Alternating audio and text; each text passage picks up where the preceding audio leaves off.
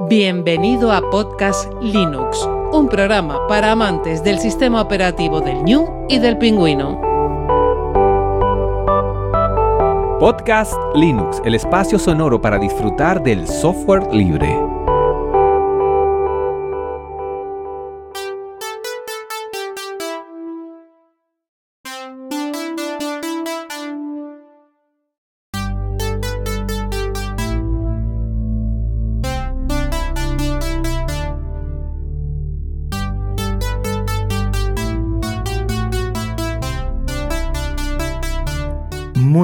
Amantes del software libre. Bienvenido a otra entrega de Podcast Linux, la número 106.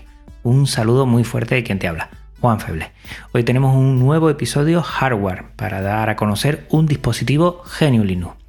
Hace semanas que tengo el Band Edge, un ultra portátil ligero como una pluma, potente como un avión y con un diseño espectacular. Quédate conmigo para analizar lo último de Band. Y antes de empezar tengo que dar cierta información que es muy importante para el podcast. Podcast Linux ya no forma parte de AV Podcast, es una noticia un poquito triste. Eh, se ha disuelto la red y por tanto toda la información que doy al respecto la he dejado en el último Linux Express.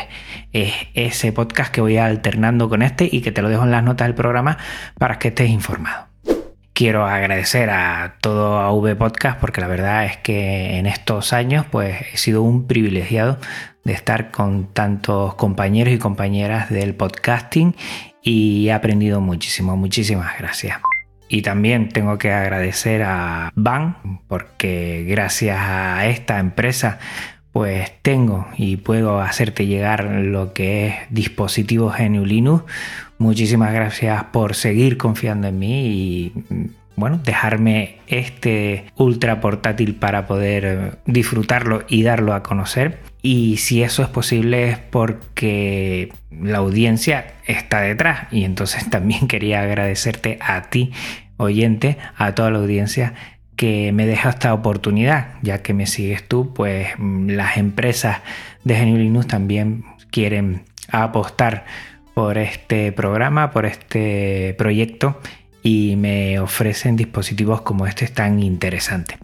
Vamos a tener el mismo formato con el que he hecho otras review de dispositivos. También voy a poner varias imágenes y también voy a añadir algunos de los vídeos que he hecho para dar a conocer un vídeo de unboxing y un vídeo de review para ver cómo es este dispositivo que creo que es interesante también añadir además de la voz y del audio pues imagen y vídeo para que conozcas más este dispositivo y lo dicho voy a empezar a desgranar un poco y al final comentaré qué me ha parecido y para qué personas le va a venir mejor desde mi punto de vista este dispositivo este Band Edge lo primero yo empiezo con el cuerpo. Bueno, lo primero que me ha llamado la atención es que es el primer portátil de la marca con aleación de magnesio al 90%. Esto hace, que después lo voy a comentar, que sea muy ligero, extremadamente ligero. O sea, lo primero que yo pensé al tocarlo es, no tengo un portátil, no tengo un ultra portátil en las manos, de lo ligero que era. Viene en dos colores, en gris espacial y en negro yo me enamoré del color negro, está guapísimo y desde que lo vi y hablé con Van, de las cosas que le pedí es que sí podía ser en este color. Es una pasada. La carcasa tiene un nuevo diseño que no tiene nada que ver con lo anterior que tiene la marca Van y creo que acierta totalmente. Tiene unas líneas muy bonitas y se ve que hay detalles muy interesantes. Por ejemplo, a la hora de abrir o cerrar eh, lo que es la pantalla, esa parte de pestaña, lo veo con un diseño muy muy bonito. El botón con símbolo de encendido está en la parte lateral derecha, tiene un LED de encendido también cuando se enciende y en la parte trasera pues tiene unas rejillas para la salida de la refrigeración activa que tiene este ultra portátil, que por cierto es súper silencioso.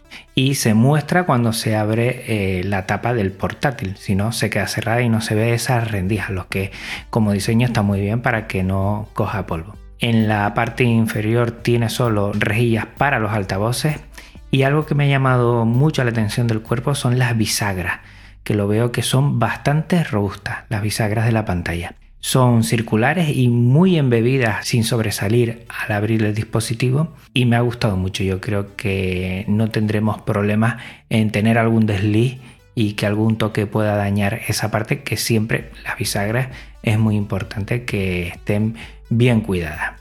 El logotipo de la marca Van está bien grande en la parte superior y la verdad es que se nota tanto que hasta algunos compañeros de trabajo que lo he llevado el dispositivo al centro donde trabajo pues le ha llamado bastante la atención. Lo primero que me decía es Van la verdad es que mm, a mí me gustan las pegatinas, no le voy a poner pegatinas a este porque no es mío, evidentemente, pero si fuera mío hasta me costaría ponerles pegatinas porque la verdad es el diseño y la parte exterior es muy bonita. Al final caerá alguna pegatina, pero es que es precioso ya sin tenerla.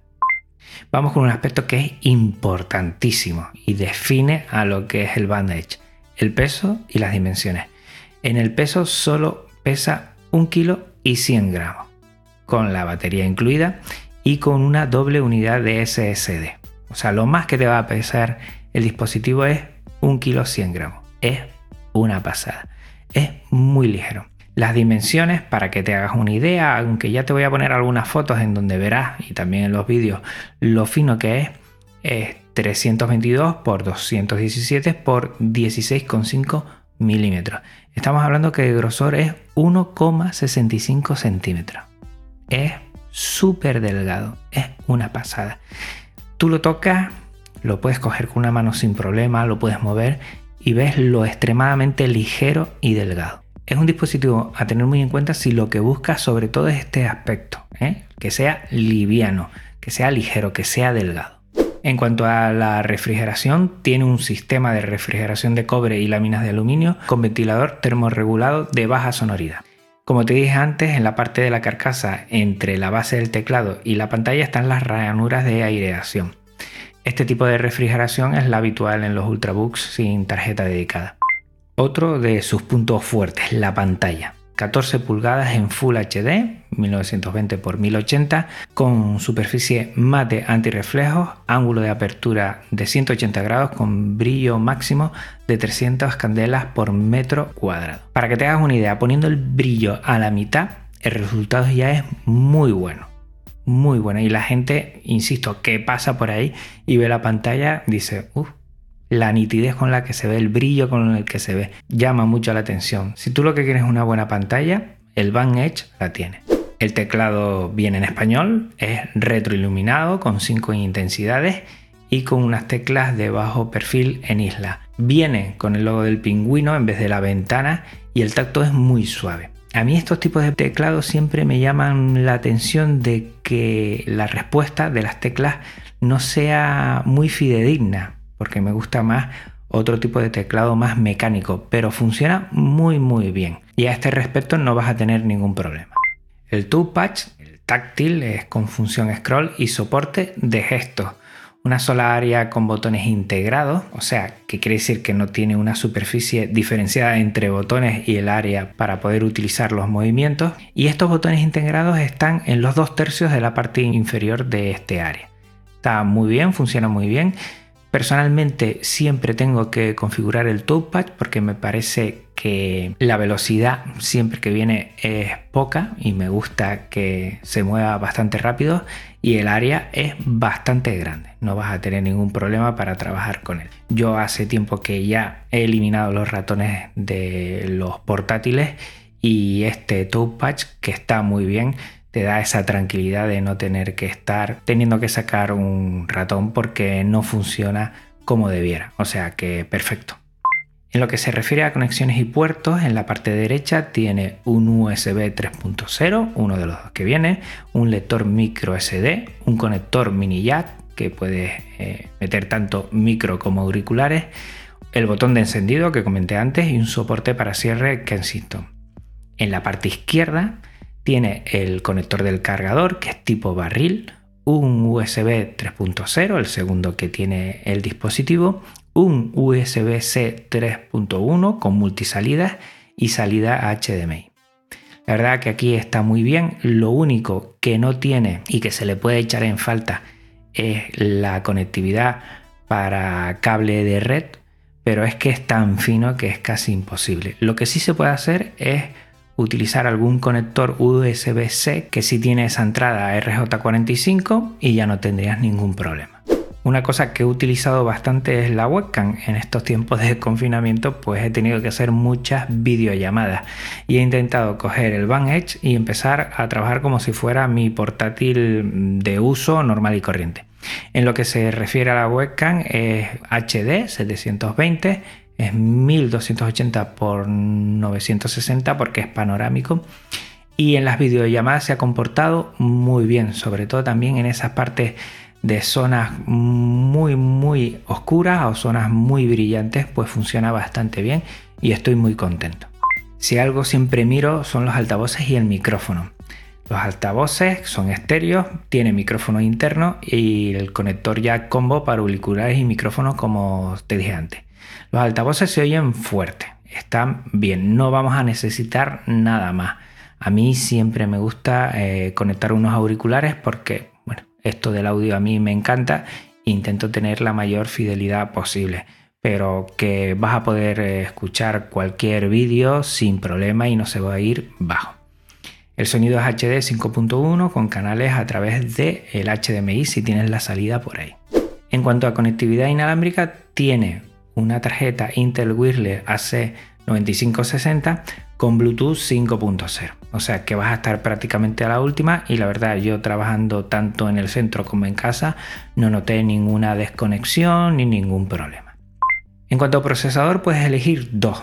O te vas por un i5 o te vas por un i7, los dos de décima generación.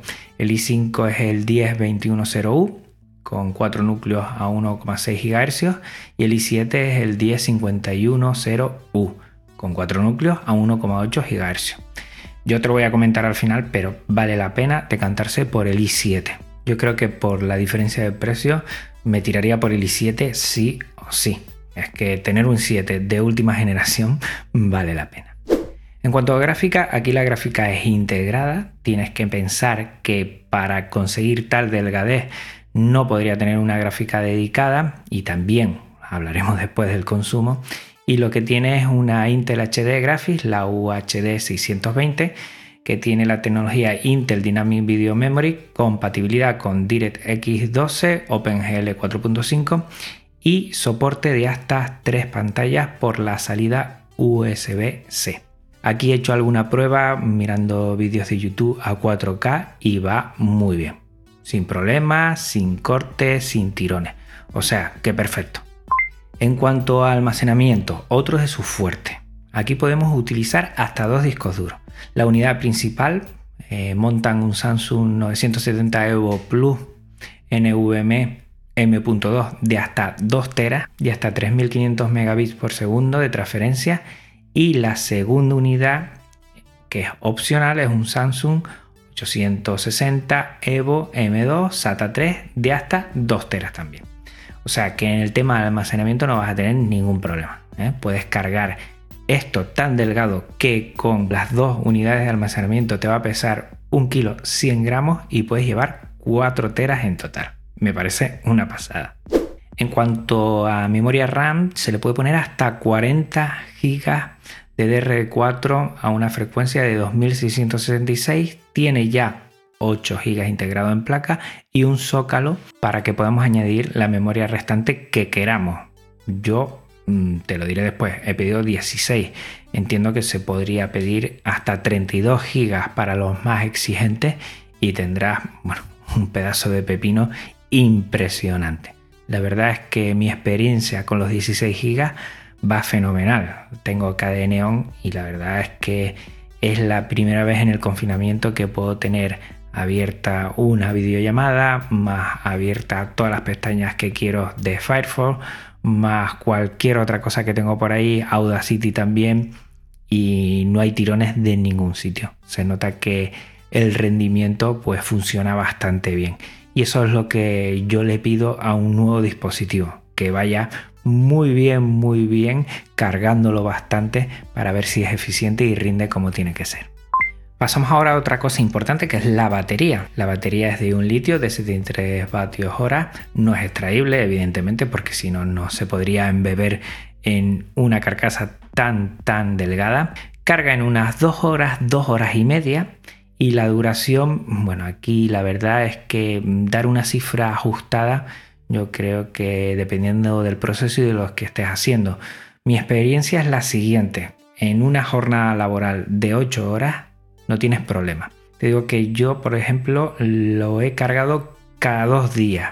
Voy por la mañana al trabajo, estoy unas 5 horas allí y cuando vuelvo al día siguiente no tengo que cargarlo, igual a última hora sí ya tengo que empezar a cargarlo. O sea que la batería no te va a dejar atrás, que yo creo que lo que pedimos en ultramovilidad es un dispositivo que tenga duración. Todo esto tienes que sumarle el rendimiento tan bueno y la eficiencia tanto en los discos como también en el procesador y eso hace que se alargue bastante lo que es los tiempos de duración de la batería. El cargador es tipo clavija barril, aquí igual me hubiera gustado que fuera USB tipo C, pero entiendo que si no lo han puesto es por algún motivo. Tiene LED de corrección a la red para saber que está cargando, tiene unas dimensiones muy pequeñas, pero es algo muy pequeño, te cabe en la palma de la mano y hasta es tan delgado que te lo puedes poner dentro de un bolsillo seguro. Es de 65 vatios y es, bueno, le llaman super slim. Mide la superficie 100 por 52 milímetros y de grosor 16 milímetros. No es nada, te cabe en la palma de la mano y eso que mi mano es pequeña, yo no soy muy grande y, está muy bien. Un pero, además de que sea clavija barril, es que se calienta un poco al cargar con el ordenador. Y el cable, para mi gusto, es un poco justo, se puede quedar un poco justo, no es muy largo, pero entiendo que eso también le aporta que sea muy ligero y se pueda transportar en cualquier sitio. A mí en el maletín te da eh, van para que lo puedas llevar, pues lo meto en un bolsito muy pequeño, muy pequeño, que yo creo que es para una cartera y ahí cabe. O sea que está genial. Lo único pero es eso, clavija barril y que se caliente un poco al cargar. Vamos ahora con los precios. Van de partida te da tres configuraciones para que tengas una idea y después las puedes ajustar en la configuración en la propia web.